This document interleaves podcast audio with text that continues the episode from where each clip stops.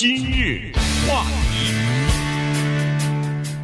欢迎收听由中讯和高宁为你主持的今日话题。在星期天的时候呢，呃，美国的一位著名的东亚研究的学者啊，呃，去世了哈，傅高义先生，呃，享年是九十岁。那么他呢？呃，说是东亚研究呢，关键主要是两个国家啊，一个是日本，一个是中国啊。他对这两个国家有比较深入的研究，那么有一些专著出来，而且这些专著呢，就是非常深入的来了解这两个国家的呃这个非常有学术地位的这些东西啊，所以就奠定了他的这个东亚专家的这么一个呃这么一个地位吧。那么今天呢，我们就稍微的跟大家 聊一下。这位傅高义先生，那这是一个非常值得聊的一个人物，Ezra Vogel 这一位犹太籍的哈佛大学东亚研究教授，他在美国的对东亚研究方面呢做出过卓越的贡献，而且不夸张的说呢，他是美国学术界公认的，请注意下面我的形容词，唯一的精通中日事务的学者。有很多人精通日本事务，有很多人精通中国事务，但是一个人同时讲流利的日语和中文，而且在研究日本和研究中文、中国方面有另为可以说被列为经典的专著，只有他一个人，没有第二，呃，不是之一啊，这个非常的独特。他为什么会对日本感兴趣？他怎么去了解的日本这个国家？他怎么又对中国感兴趣？他怎么从一个普通的犹太人的家庭里面成长为哈佛大学的这么一个赫赫有名的学者？以及他为中美关系的贡献是什么？这一个呢，是我们真的需要了解的。因为我们知道很多的人，尤其是二零二零年，都有很多想法。每个人呢，可能都坚定地认为某一个事情就是这样的。我们每一个人呢，非常的固执的。认为自己是正确的，可是你反过来再一问，说你的这个想法是从哪里来的呢？它来源于信息，对吧？你一定是掌握了你认为是正确的信息，你就坚定的问。可是这个信息你再一问是哪来的呢？哎，这个问题就有趣了。Ezra Vogel 傅高义就是那个提供信息的人，正是因为他写的日本方面的。经典的研究和对中国的研究，以及他晚年写的八百七十六页的邓小平，这方面他所做的贡献，有影响了很多人的思维。因为你不具备他的信息，对吧？你没有他的那个研究，你没有他提供的这资料，他把这些书写给你，你一读，哦，原来日本是这么回事儿，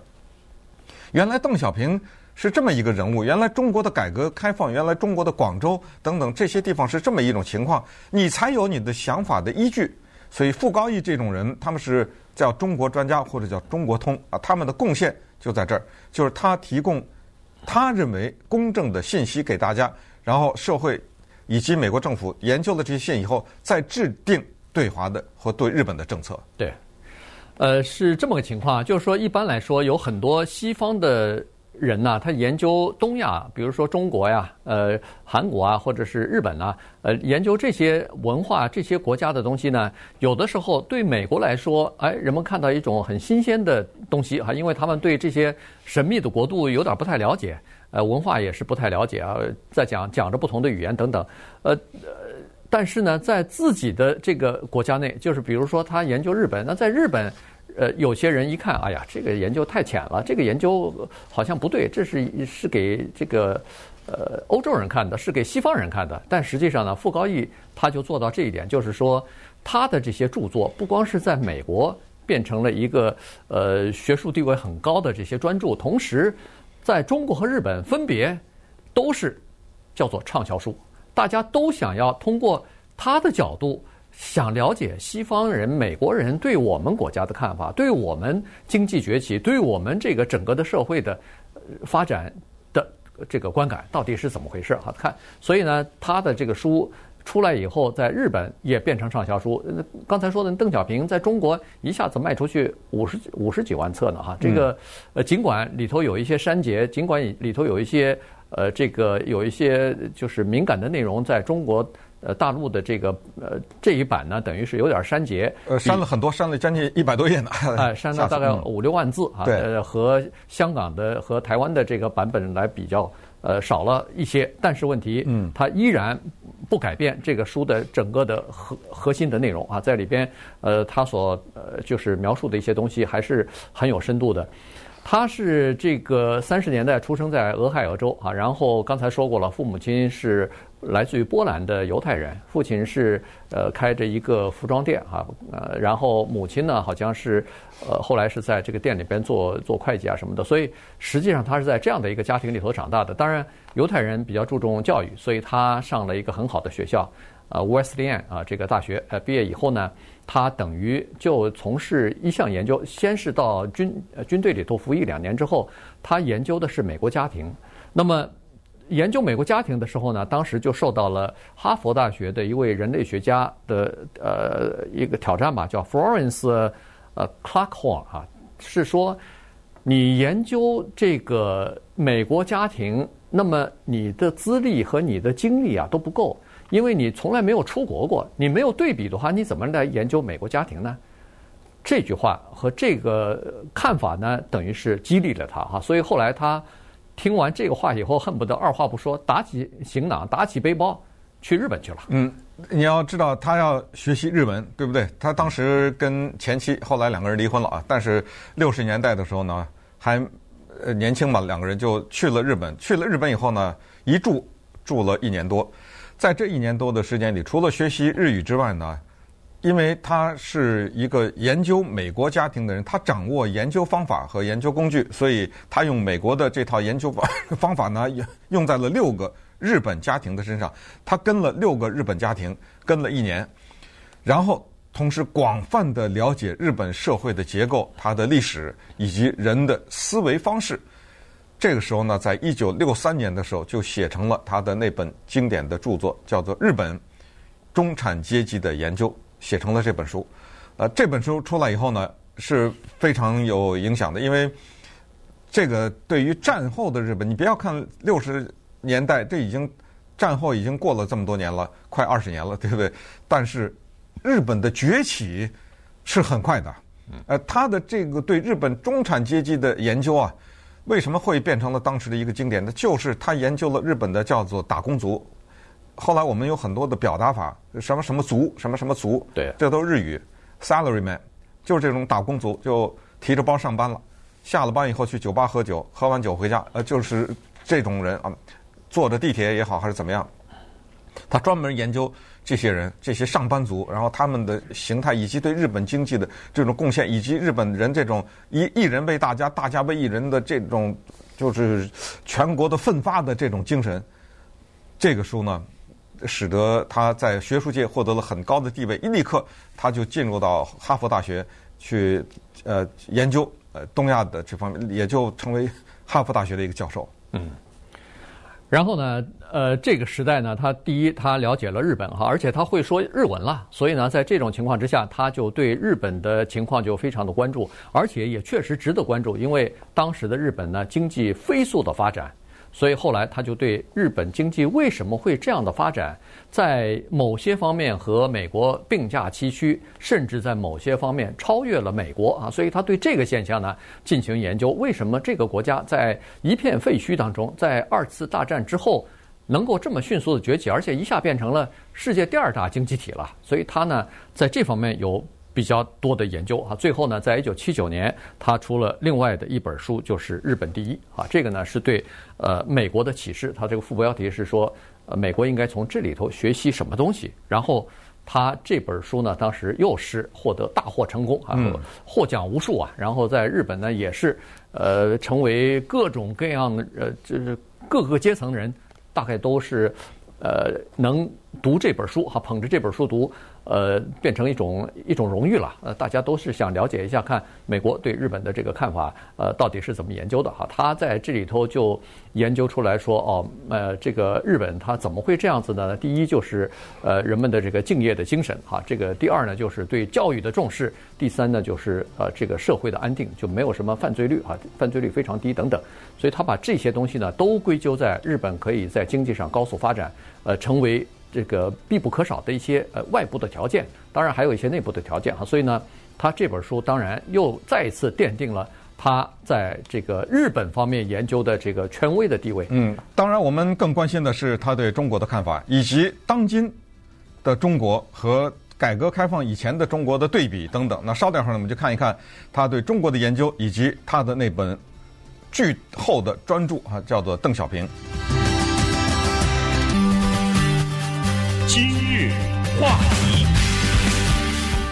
欢迎继续收听由中讯和高宁为您主持的《今日话题》。今天跟大家讲的呢是傅高义啊，他是美国著名的这个中国问题专家或者东亚问题专家吧。呃，那么他实际上是给美国的国务院也好，呃，这个情报机构也好，做很多的这方面的研究啊，然后呃进行一些建议。呃，同时呢。他在刚才说了一开始是对日本有这个深度的了解和研究啊，因为当时的日本呢在经济上崛起起来了，所以人们要关注这个国家它到底为什么会崛起。呃，学者主要研究的是这个根源上的上的东西哈，什么因素促成了日本的崛起？那么在这个后来呢，他全球又开始关注在东亚的另外一个国家的崛起，这个就是中国。所以到了二零零零年的时候呢，中国。这个腾飞的趋势啊，经济崛起的趋势呢，已经变成事实了啊！所以在这种情况之下呢，他就开始琢磨着要写一篇东西。那么对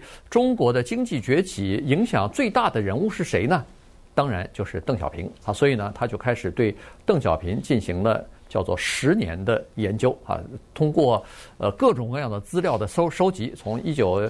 七几年开始哈，他就开始。呃，邓小平如何这个非常务实的这么一个领导人，他怎么样？呃，叫做从文革、从毛毛泽东时代的这种混乱当中，把中国等于是让他们走向这个有秩序的发展啊，然后呃改革开放，然后逐渐的呃推动各种各样的这个改革，最后呢，让几亿呃这个贫穷的中国人脱离了这个饥饿，脱离了贫困。呃，然后经济上就逐渐的迈向了这个，现在又变成世界第二大的经济体哈，所以呢，他对呃邓小平的研究呢非常的深入，而且为此他还采访过许许多多的别人都没有办法接触到的一些人物，包括像胡耀邦啊、赵紫阳啊、呃邓小平，包括邓小平他们的子女，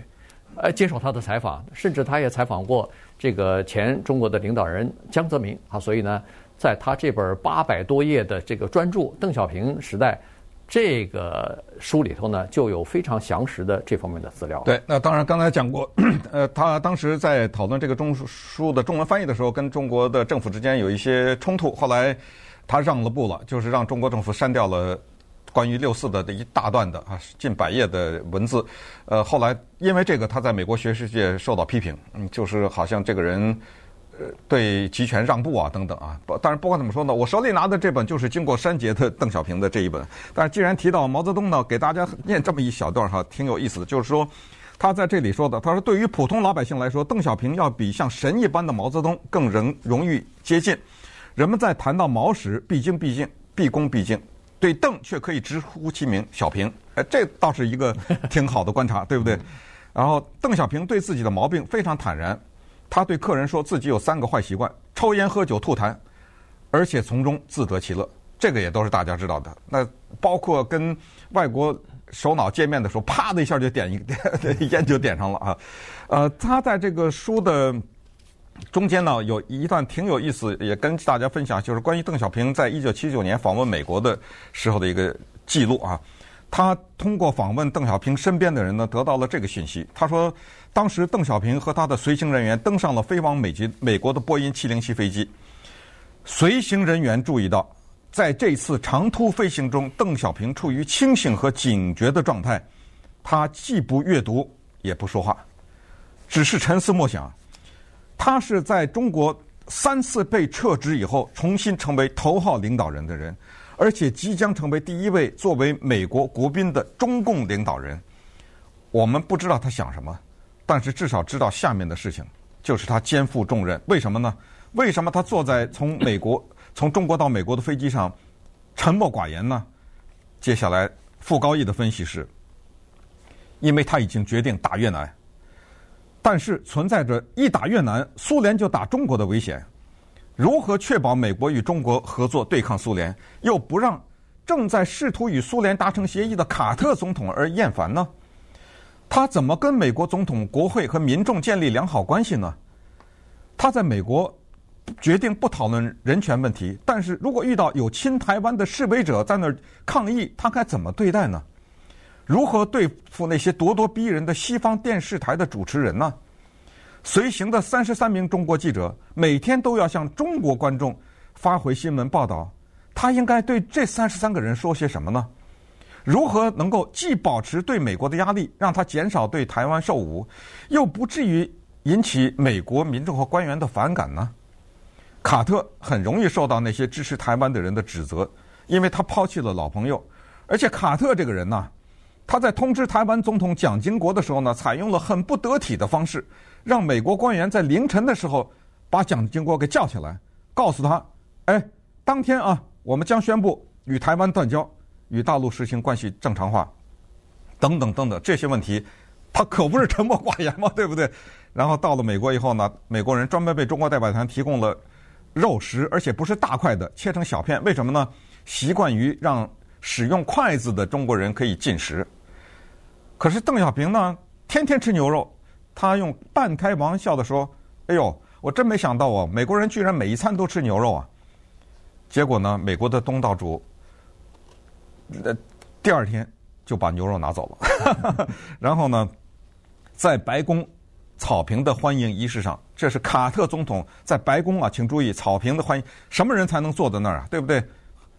有两个记者在记者席上大呼“毛主席万岁”。结果被保安官员迅速带离，邓小平若无其事，好像没听见。大大概就就给大家讲一小段。呃，他那个原文呢是八百七十六页，这个中文版只有七百五十页，呃，所以可以想象就删减了很多了。但是呢，呃，他对邓小平的一些评价遭到了批评啊，因为有人说他太客气了。但是他对现在的中国政府批评的更厉害。他认为呢，邓小平有一个东西叫韬光养略。他认为现在的这一届政府完全变得傲慢起来，因为经济。他是这么说的啊，听一下。我想那个邓小平那个说那个韬光养晦的时候，呃，中国还是比较软弱的一个国家。我认为那个中国现在那个，当然那个是是实际上的那个能力啊，呃，经济的能力，那个军队的能力都增加了，所以那个那个中中国人是骄傲的，也可以理解的。但是利用这个呃那个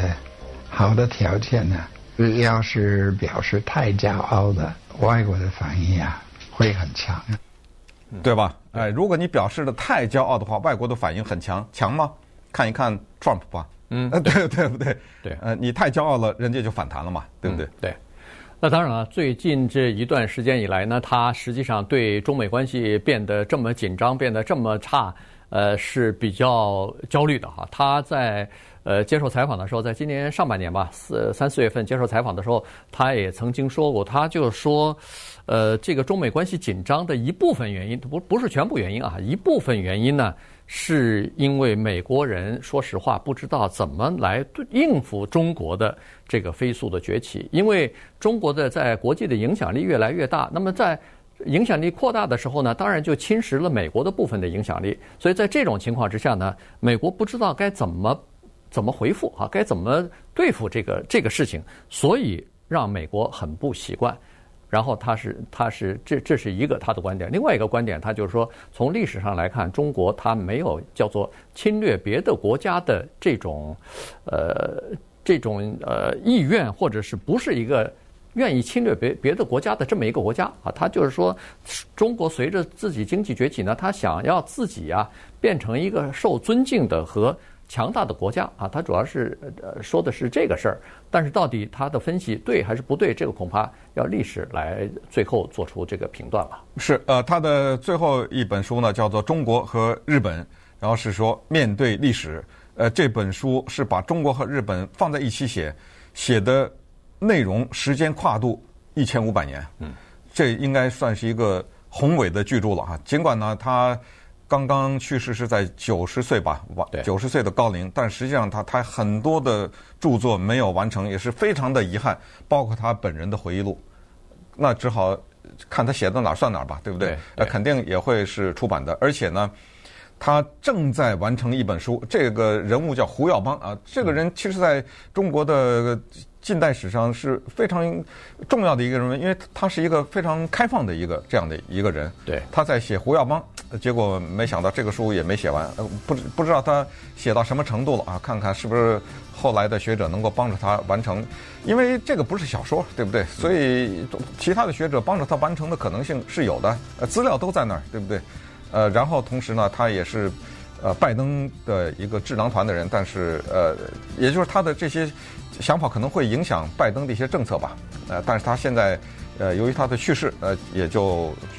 只好就是新一代的人再上来了。那么他的儿子呢，也是这方面的教授，他儿子的日语也很也很厉害，是在我们这加州的 UC Berkeley 啊，伯克莱大学呢做教授，而且是专门研究日本问题的专家。